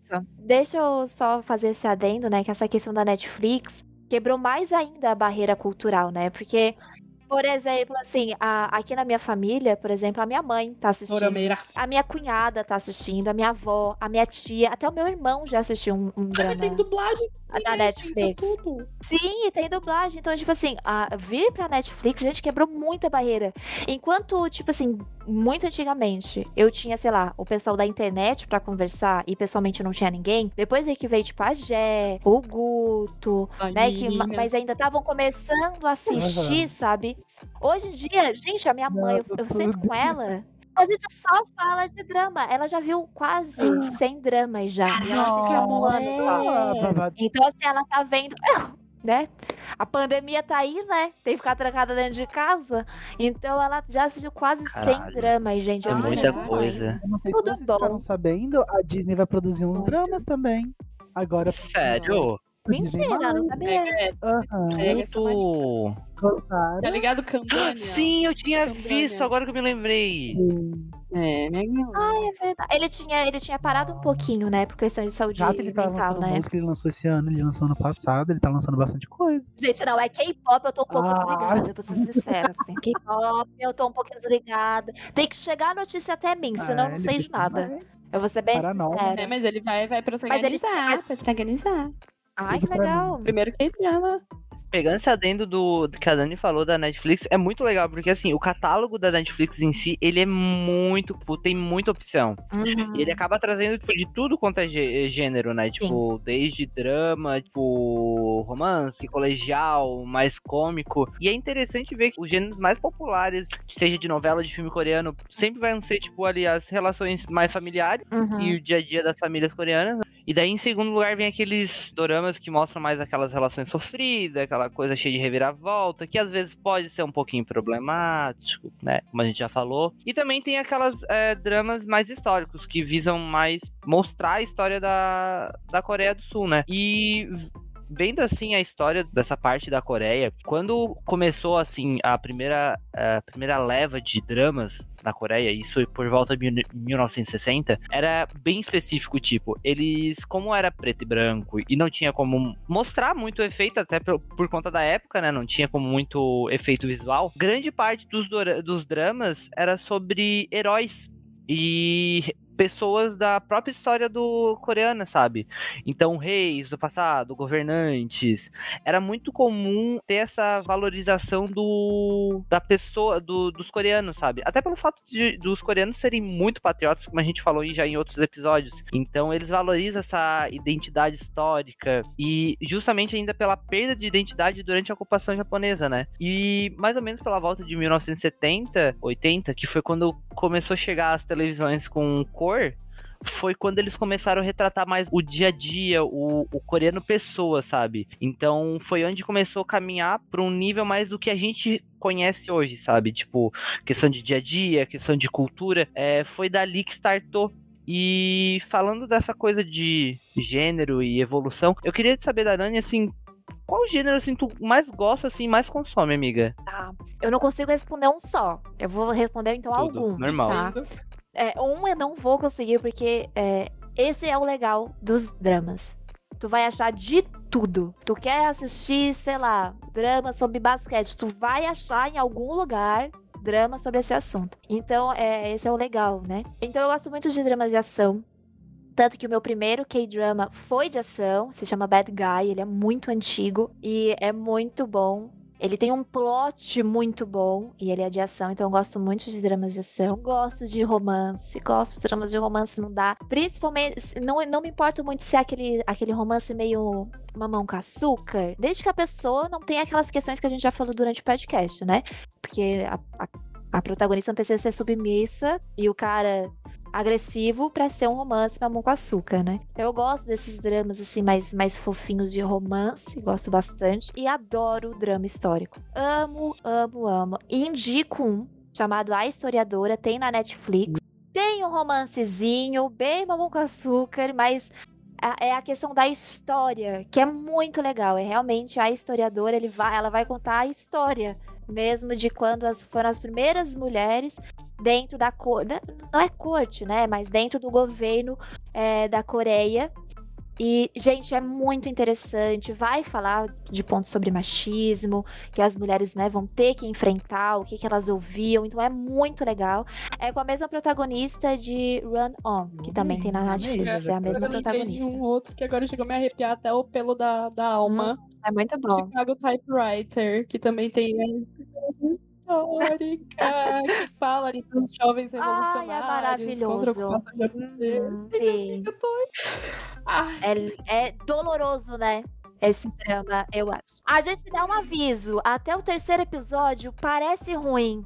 Por causa do protagonista estourado. Mas, gente, vai, continua, porque ele é muito bom. Ele é muito bom. Em resumo, ele vai, tipo, falar sobre um cara que é escritor e ele acaba recebendo uma máquina de escrever, Isso. entre aspas, assombrada por uma pessoa que, tipo, ao longo do dorama ele vai descobrir qual é a relação dele com essa pessoa. E aí existem outras pessoas na vida dele que conviveram com ele numa vida passada. E nessa saga, ele fazia parte da revolução contra a ocupação Nossa. japonesa. Sim, é muito bom, gente. É muito bom. É Quando dele? começa esse rolê, Chicago Typewriter, Já ouvi falar bem desse. Isso. É tipo assim, ó, nos primeiros três episódios, ele, ele vai indo assim, daí tu fica com raiva do protagonista, tem vontade de socar a cara dele. Mas depois que engrena, que começa a falar mais essa da, da vida passada deles, gente, tipo assim, ó, tu não consegue parar de assistir. É muito bom. Mas é, também a gente tava falando da Netflix, né? E é louco perceber que, tipo, a Coreia não parou de produzir na- conteúdo nenhum nesse, nessa pandemia, né? Eles se reinventaram em shows, apresentação sem plateia, fazer até os dramas mesmo, eles é, diminuíram a equipe, então tipo, ainda tá, tá lançando muita coisa, só que com uma equipe menor, é, seguindo os padrões né, de segurança e tudo mais. E a gente vê que não para, não para em momento algum de sair coisa, sabe? Da Hallyu, é música o tempo inteiro, é videoclipe saindo o tempo inteiro. É, tanto que vez ou outra acontece de, de alguma pessoa do meio da, do entretenimento pegar o Covid, aí tem que parar, é, alguns grupos fazem os testes, se dá, é, tem que ficar duas semanas, né, e tudo mais, se não dá, normalmente não dá, né, não, não tá dando positivo, então eles já voltam a performar nos, nos music shows, você vê também que os idols no final dos music shows também não estão mais juntos, ou não tem é, aquele aglomero dos idols que eu sinto falta quando é pra anunciar o link. Mas, sabe, tipo assim, e pensar que a Coreia era um dos, eh, sei lá, do top 3 de mais gente, né? Mais pessoas que tinham Covid, sabe? Que tiveram, eh, infelizmente, né? Contraíram o vírus e por- também por conta da, da China e da Coreia, querendo ou não, fazerem muitas. eh, tem muita gente que vai de um país pro outro, né? Tem muitos idols chineses, então eh, a Coreia e a China elas têm essa, essa relação forte em turismo e tudo mais. E, cara, eles estão sempre ativos. É muito louco, né? Não pararam em momento nenhum. Vocês vocês também perceberam isso? Nossa, total, né? Sim. Até eu acho que eles reabriram faz, faz alguns meses já ah, cinema. Sim. E a gente vê aí, tipo, acho que a Irene, o Channel, eles estavam com os filmes aí sendo lançados faz pouco. Channel, né? pô. Isso. Parou e eles administraram muito bem, porque, tipo, Sim. ali, quando começou os casos a fervilhar, vamos dizer assim, eles criaram, tipo, um planejamento de rastreio das pessoas que estavam com Covid, que era, tipo, uma pessoa do teu bairro tá infectada, vem até o local mais próximo pra fazer o teste. Tipo, eles usaram muita tecnologia, né, porque são países muito foda na questão tecnológica, e assim, eles, Sim. e eles não fizeram lockdown nem nada, gente, isso que é louco. É, mas eu acho que também é muito nesse sentido que eles têm sentido mais de comunidade muito mais forte. Sim. Sim. né? Eu não sei se é por conta de todo o sofrimento do povo, né, e tudo mais. Eles têm um sentimento de comunidade muito mais forte. Então, eles realmente trabalharam em cima disso. Vai ter o pessoal individualista, egoísta, como em qualquer país. Mas lá, é, eles trabalham muito nessa questão de comunidade. Não, vamos, vamos lá, vamos se ajudar, a gente se encontra, então a gente fica todo mundo, né? Tipo, vamos se ajudar, vamos se cuidar, todo, né? Essa comunidade é muito exato. mais forte, né? Eles se juntam dessa forma muito mais para se ajudar, né, Pra conseguir se desenvolver, até porque eles tiveram que fazer isso pra conseguir né, se reerguer depois de tudo que eles passaram por conta da guerra. Acho que até isso também a gente pode contar como uma coisa já cultural também deles, né? Sim. Tem, Uhum. tem que levar muito isso em consideração. É usar máscara, né? É uma questão cultural. Sim, sim.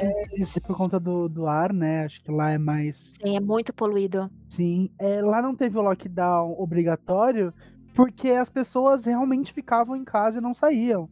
Não precisou ter obrigatoriedade, porque eles já não saíam, né? Exato. Então, ah, vamos ficar duas semanas sem ir pra escola, sem ir trabalhar, sem não sei o quê. Então vamos ficar duas semanas sem ir pra escola, e sem trabalhar, e sem sair na rua e sem se encontrar, sem nada. É duas semanas, é duas semanas. Não é tipo, vamos se encontrar na- no meio do lockdown ali e vamos aproveitar que a gente tá como se fosse uma folga, né? Eles não trataram como se fosse uma folga. E é isso que, que diferenciou eles de outros países aí, é, né? Não tem bandeiras verdes e amarelas e azuis. Não, não vamos falar disso pra não ficar triste, né? Não, Não vamos chorar, né, galera? Não vamos chorar. não vou chorar, Pelo amor É. de Deus. mas eu vou é chorar. Mas é isso mesmo. é, como que foi essa pandemia pra ti? Como que você. Os K-idols, assim, os K-dramas, o K-pop, né, também, ajudou você, te auxiliou de alguma forma pra sobreviver esse isolamento social? Ajudou de alguma forma, amiga? Com certeza me ajudou. Porque, assim, faz- é, antes da pandemia, fazia algum tempo que eu não parava pra assistir um K-drama. Fazia, tipo assim, eu tive um tempo aí de atos de K-drama, de um ano, dois anos, que eu não assistia nada. Não tava assistindo nada, assim, nada de consumo, assim. E daí, por conta da pandemia, eu e veio pra Netflix, eu peguei e comecei a consumir tudo. Então foi onde eu vi o Hospital Playlist, a Historiadora, é onde eu vi o Rei Eterno, é onde eu comecei a, a- a- O que tivesse na minha frente, eu comecei a consumir. Eu comecei a ver K-dramas de novo por conta da pandemia e realmente me salvou de uma forma que, olha, menino, Obrigada, senhor. foi tudo. Obrigada. Obrigada, senhor. Que tá, na verdade, continua ajudando, né? Porque a, a pandemia, a quarentena tá aí ainda. Pra algum daquelas, pra alguns ainda tá. Pra gente que tem aí, né, o, a empatia continua. Gente, eu acho que, a, que o K-pop, ele. K-pop, né? Os K-dramas, eles, nossa. Cara, foi. Até por questão de criar outras amizades, assim, tipo, a Liu, a Tia Jo. Claro que teve as lives que a- o Bruno que fazia e a gente se conheceu por ali, mas a nossa amizade eu acho, acho que se prolongou também porque a gente tinha esse assunto muito em comum, né? Que a gente entrava, tipo, em cal e ficava só surtando sobre esses temas. Então, eu, Sim. meu Deus, Hallyu, obrigada por me atingir, tá?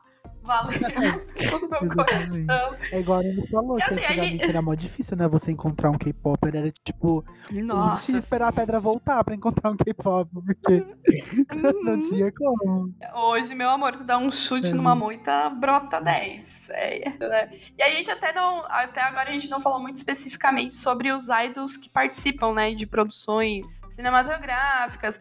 Levando em consideração que eles são muito fodas já nas performances musicais, é de se esperar que eles também arrasem muito em produções aí de.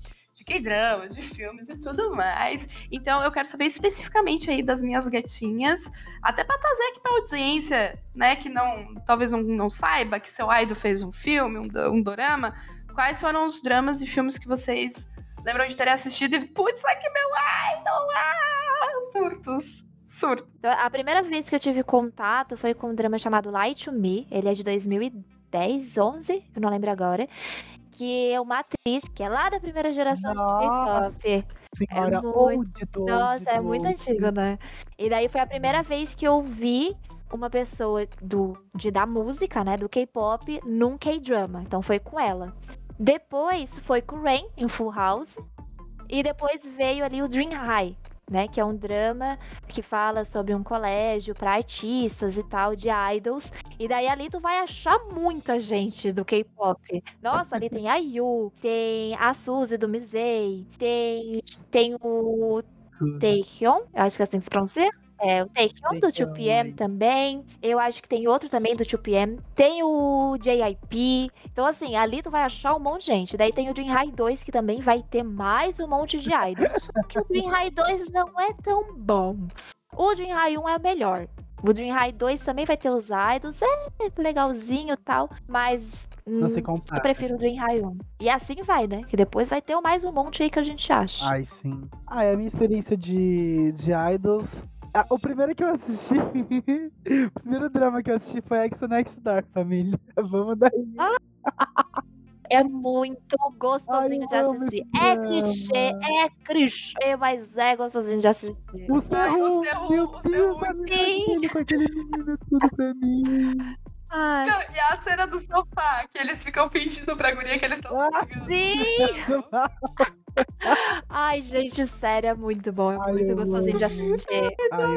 É, o- é a fanfic na vida real, né? Sim, É a fanfic na vida real. Nossa, real. E tem, tem, assim, tipo, eu assisti o Persona da Yu, que acho que é um, na verdade é uma série com acho que uns quatro, uns quatro episódios bem complexos, É muito doido, né? é muito louca. Muito doido. Até é hoje eu tô louco. tentando entender, mas assim, a gente finge que, Tamo junto. que é conceito, é conceito. Sim. Entendeu? E aí tem as outras coisas, né? Agora, eu já vou puxar um merchanzinho.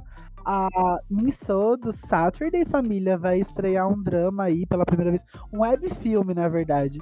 Chamado, acho que é I'm Not a, you, I'm Not a? Woman. Alguma coisa assim. Lançou até um MV hoje de. OST. Aham. Legal. Então vocês façam favor de assistir. Nossa. Que quem não assistir vai, vai ganhar Nossa. um furúnculo bem na, na ponta do pé. Eu já tô Meu avisando. Já tô avisando. é isso. Mas é, acho que são essas minhas histórias com dramas assim de, idols. E tem a. Ai, como que é aquele startup da Bay Suzy, né? Que ela, que ela fez. Startup. Eu ainda não assisti, mas falam que é muito bom e eu quero assistir. Eu comecei a assistir. Ai, tu vai se apaixonar pelo, pelo secundário, né? Eu tenho certeza. Todo mundo fala isso, gente. Ah. Não, eu não chipar eu não quero chipar errado. Vai. Uhum. Vai, irás. É, mas é sobre isso. Eu não, não terminei também, não, mas eu comecei a assistir, eu achei legalzinho. Só que eu tenho preguiça, então me perdoem, família. Dorameiras Brasil. mas é isso. Eu comecei com High Crush, eu nem sabia direito da existência do Monster X, né? Vocês estão lá, gente. Vamos lá. E foi, foi basicamente isso. E depois eu acho que eu assisti aquele Responde Escola 2015 que tem Ah, o tá. Sanjay do B2B também. Ele também tá em Goblin, né? Então, Sim. Ele é um Uhum. ator já relativamente bem Sim. conhecidinho, né? Eu Acho que sim. O Joe, né, galera? Ai, tem um filme do Joe perfeito, que eu esqueci o nome, mas que ele fuma, ele, ele sei lá, ele é dono. Acho que ele trabalha numa vídeo. Como que é? Locadora, sabe? Ah, não sei, um negócio assim meio estranho. Tem um filme dele, acho que é um filme. Ultimamente ele tá investindo pesado, gente, no- nos filmes dele. E outro que eu acho que eu vejo bastante é o Take On, que 20 Ele tá em tudo, né? Sim, ele é um ótimo ator, ele é muito bom. Nossa. Nossa, eu tava vendo que ele tem um QI alto, tá? Que ele, tipo, foi melhor aluno na escola que ele Uhum. estudou. Eu namoro, né, família? Unidos, que, Eu namoro. gente, famosíssimo. Não, ele é um ótimo eles ator. são muito, Sim. muito batidos, assim, que participam muito. Bom, esses são os que eu lembro mais, assim. Tipo, de ver frequente, frequente. É, eu acho que muito frequente a Yu. Sim. A Yu Nossa. tá em quase Ah, sim. tudo, Uhum. né? Tipo, tem Hotel de Luna Hotel também, que é Luna. Muito bom ver. também. Eu amo demais esse drama. Em Reply, 1988, tem a Hierin do Girls, Girls Day. Eu acho que é assim que você fala o nome dela, Hierin. E agora ela tá em mais um drama, foi lançado agora, que é a minha roommate, a minha, minha colega de quarto, é uma, uma raposa de nove caudas. É basicamente esse o nome, mais ou menos. E ela também tá aí no. E ela foi muito elogiada. Ela foi muito elogiada como atriz. E ela tá nesse drama Reply 19- no- 1988, que é um dos meus dramas, assim, favoritos. É muito bom. Mas você tem que investir um tempo, galera. Ele é grande, ele é grande. Ele tem uma hora e meia cada episódio. Nossa, é É, mas é muito bom. Ele pode ser, ser considerado um pouco de histórico, assim, porque a minha mãe assistiu e a mãe Aham. ficava assim: Isso daí que eles estão mostrando teve quando eu era jovem. Isso daí que eles estão mostrando eu vesti quando era jovem. Nossa, Gente, eu vou aqui no Brasil. Gente, Sabe? Aqui no Brasil. E a, massa. mãe, a minha mãe pegou e falou assim: filha, olha só, tipo, nessa época não tinha essa coisa de globalização, internet. E isso daí que eles estão vestindo, ou estão falando, ou estão comendo, né? Que vai mostrar, eu assisti, eu vi, eu comi, Nossa, eu vesti velho. aqui nessa Que época. que Se a mãe da massa. Nani tá falando que é bom, família, então é bom. Iremos assistir. Não, é muito legal, porque ele é, é muito. Sim. Ele é antigo, assim, e, e ele vai falar sobre alguns jovens ali na época, né, da sua adolescência. Só que ele não vai falar sobre, es- só sobre esses jovens. Eles vão falar, tipo, também da família deles. Da relação, da de comunidade que tem ali. É muito gostosinho de assistir, gente. É muito bom. Ai, Eu verei. já Botei, na, cheíssimo botei já na playlist. Gente, se eu ficar indicando drama, eu vou ficar até amanhã aqui. Vamos longe. Isso que é muito. Ah, eu acho que da minha listinha tem também o Goblin, né? Que tem o Sanjay, que a. Jéssica falou. O Descendentes do Sol, que tem o Oneu, que é o líder do Shiny. E também o Red Velvet aparece numa participação especial sim, no é fim da temporada. Aham. E Taeyeon, que é muito clichê, mas, é- mas é clichê do clichê do clichê. Que é o Drink Night, o Cavaleiros dos Meu Sonhos. Deus. Que é com o God Seven. Amigo, deixa eu só te falar uma coisa. Gente. Não sei se tu, é porque depende de quando tu assistiu, mas uma coisa que eu percebi. A orelha do JB tava suja nesse K-drama, eu não parava de olhar pra dentro da orelha dele. Que ela tava, Era, era meio, meio ela tava estranho, amiga. Eu, eu não parava de pensar Ela nisso, que ele tava- olhando a orelha do outro, cara. Eu nunca vou esquecer. Eu achei um pouquinho problemático, não vou negar. A Mas. gente corta na edição, galera. Vamos, cortar. Gente, sério, tava preta a orelha Meu dele. de Deus, sujeira. eu vou procurar já a foto dele. Vou revezar já. Mas eu acho que do de que mais assim conhecidos são esses três. O do God Seven, assim, eu não vou negar que eu fiquei bem. Ai, que fofinho, né? Por mais que seja muito clichê. Mas eu achei bem Clichês legalzinho a atuação amigo. deles. Clichês são- assim. Desde que não sejam problemáticos, clichês são ótimos. Sim, exatamente. E seguindo essa, esse ritmo da conversa, né, gente? Eu vou passar uma listinha aqui rapidinha de umas indicações de K-dramas que tem na Netflix e também tem idols no elenco. Eu vou começar com Persona, da Ayu, que a gente já comentou aqui. Tá disponível no catálogo. Tem também a Love So Beautiful com Ki Han, que é ex-membro do X1 e atualmente tá no Way. O Mentiroso e o Seu Amor, o seu amor com a Joy, do Red Velvet. Ela tá em bastante dorama, né, gente? Atriz. Ela é né? atora. Sim, ela participa. Uhum. Atora. Mas né? atora. Atora. o atualmente super, né, falado, né? Vincenzo, né, com Taeseon do 2PM. Tem Caçadores de Demônios com a Kim Sejong, que é ex-Gugudan e producer também.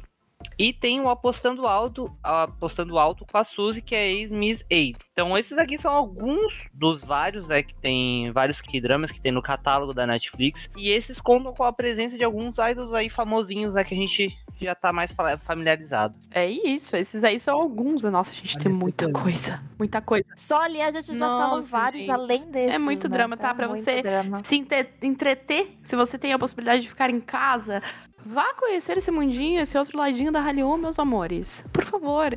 Eu espero, tá? Que vocês realmente anotem esses nomes e assistam. Ah, Não, mentira, gente. Mas se você Eu vou fazer uma thread lá no Twitter com vários desses dramas aqui.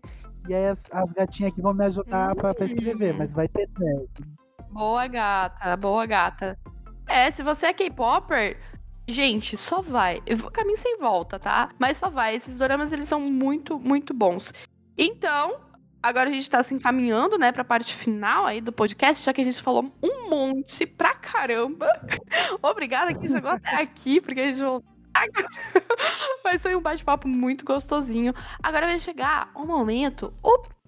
Opa! Pra gente indicar uma coisa só, tá, galera? Senão a gente vai começar a fazer outro podcast de novo das indicações. Certo, certo. Tá bom, só um, só um. Ai, Tô com ele na cabeça. Espero meu, que ninguém fale. É isso, né? Tá, eu vou começar aqui por mim, já que eu tô falando aqui. Eu vou indicar Vincenzo, que foi um drama de super, hiper, mega sucesso. Ainda está ressoando dentro da Dramalândia aí. Que tem algumas viúvas de Vincenzo que não aceitam que o drama acabou, mas tudo bem. Eu, Que não eu, aceitam que Eu não acabou. aceito. Acabou, Mariana. Deu. Não, não. Chega. Acabou, acabou. Não, Mas não. basicamente, vamos ter máfia, um coreano mafioso, tá? Aceitem isso.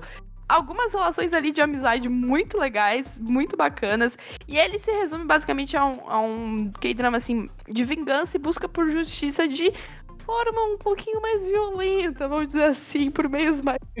A gente quer, que às vezes a gente quer Não vamos- sim. Não não vamos ser ser hipócrita, não vamos ser. E ele, ele já tá completo lá na Netflix, tá, meus amores? Provavelmente em breve vai ter dublagem, porque, enfim, entrou no top 10. Não sai, eu acho que é um bom tempo dos mais assistidos, então só vão, assistam Vincenzo, tá? Ah, eu vou indicar outro também que tá na Netflix. Por sinal tá pra chegar a segunda temporada. Que é o Hospital Playlist. Que ele se passa, né? É meio que autoexplicativo no hospital, né? É, né? Só pra né, contextualizar. Mas ele retrata a amizade de quatro médicos que trabalham nesse hospital. Então é bem legal. Eu gostei bastante, assim, do que eu acompanhei. E é uma coisa bem assim, vibes, curtir, final de semana assistindo, vale Ai, a é pena, muito tá? gostosinho esse, esse drama, é muito bom. Ai, muito. Eu amo. Gente, eu vou indicar um que eu sou muito melancólica, muito da paixão do amor, sabe? Hum, É da Netflix. apaixonada. nome- eu, eu sempre sou, né? O nome do drama é Romance is a Bonus Book. Ah, tá. Uhum. Eu, eu, eu gosto muito desse drama porque eu vejo muito minha mãe na personagem principal. Não, tipo, é- é em questão mais como mãe, porque a personagem principal ela é uma mãe, que o marido deixa ela. Começa a Aqueles gatilhar. gatilhos das, das gatas. E aí, e aí ela Gatilhado trabalha, foda. tipo, pra tentar conseguir Caramba. pagar a escola da filha. E, cara, é, sabe, tipo, o, o drama não é. Ele não gira em torno disso. Ele gira em torno do relacionamento dos dois e tal. Só que você vê uma mulher muito forte, uma mulher que, tipo, batalha. E, cara, é, é sério, eu, eu fico muito orgulhoso. É, a atriz é Lee Na-young e ela é linda. O, o ator também, Lee Jong-suk, ele é lindo também. Ai, meu Deus, eu quero namorar Tem ele. muito drama bom, ele tem muito drama bom. Sim, e ele é perfeito. Sim. Tudo pra mim, gente. Assistam Romance is a Bonus Book. Sim. Certo, a minha indicação é como a gente, eu vou manter aí na Netflix, então, que tem um acesso mais fácil, né? Mas o pessoal consegue chegar mais fácil. E eu vou então estar indicando Navileira, que é um drama que vai contar a história de um senhor que ele ele quer sonhar. Ele quer sonhar, ele quer colocar o sonho dele, realizar o sonho dele. Ele tem e, e- e mostra essa sensibilidade do idoso, sabe? né? De que não é porque só a pessoa envelheceu que ela perdeu os objetivos, perdeu a, a vontade de querer conhecer coisas novas. Não, continua sendo pessoas com sonhos que querem correr atrás desses sonhos. E junto com ele vai ter um jovem, um jovem bailarino, né, que tem ali as suas problemáticas. E gente, é um drama que eu vou falar tem gatilho. Então assim, se vocês têm questões assim com seus avós ou família, eu diria para dar uma guardadinha, porque ele é muito sensível. É, ele vai trazer algumas questões bem intensas, né, da terceira idade, né, que ele tem que enfrentar na terceira idade e da relação também de, de pai e filho, entre família, que pode ser gatilho para algumas pessoas. Mas se você não tem e quer ver, ele é um drama maravilhoso, lindo, tu vai chorar muito e é muito tocante. Ele mostra realmente assim uma sensibilidade muito grande, é, essa essa vontade, né, de, de realizar os sonhos, que independente de, da idade, tu ainda vai ter, tu ainda pode ter. Ai, as imagens são lindas. Eu não, eu não cheguei a assistir ainda, mas só as, as imagens. É lindo, não, gente, é lindo. Eu Não, eu, me eu vi só uma do menino, que é o ator que chorando. também tá fazendo todos os doramas do mundo, fazendo a pose de bailarino e o velhinho Sim. do lado Ai. atrás fazendo a pose. Não, gente, é lindo É o demais, não assim, é ó, tu finais? chora. Faz. Não, amigo, esse é um outro. Não, não, ele é do ele tá ele fez Switch Home Love do- Alarm. da Netflix também e Love Alarm. Gente, então é É isso. lindo, é lindo. Acabou este podcast maravilhoso. Eu quero agradecer a Dani maravilhosa pela participação. Vamos pensar já em outro tema pra trazer a Dani pra Ai, gente. tudo. Meu Deus, por favor. Ai, gente. Bora, tudo, bora, tudo. bora. Muito obrigada, Nani, pela participação maravilhosa. A gente sabia que ia render pra caramba. E, e, tipo, ai, cara, eu já tô eu ansioso pra ouvir o podcast. É, é sobre isso, basicamente. Agora, eu quero só pedir pra ti divulgar a tua, tua live, a tua arroba, onde as pessoas podem te ver, porque ela é a maior Posso fazendeira. fazendeira, sou aham. fazen- além de psicóloga de fazendeira. Não, amigo, não. Não quero, não. Isso aí eu não quero, não. Amiga, pode tá. divulgar teu perfil profissional, pessoal, o que você quiser. Então, gente, primeiro, eu quero agradecer vocês por esse convite maravilhoso que vocês fizeram pra mim, tá? Foi muito legal mesmo trocar essa ideia, falar de drama que eu amo e de K-pop, né? A gente fala das duas coisas ao mesmo tempo ali. Então foi tudo. Então, gente, quem quiser me acompanhar na minha saga streamer, é só procurar lá twitch barra, é, barra Nani Mesari, tá bom? Mesari com dois Z's de zebra, tá? E com I no final. Eu amo que eu tenho que soletrar quase meu sobrenome. Eu faço mal.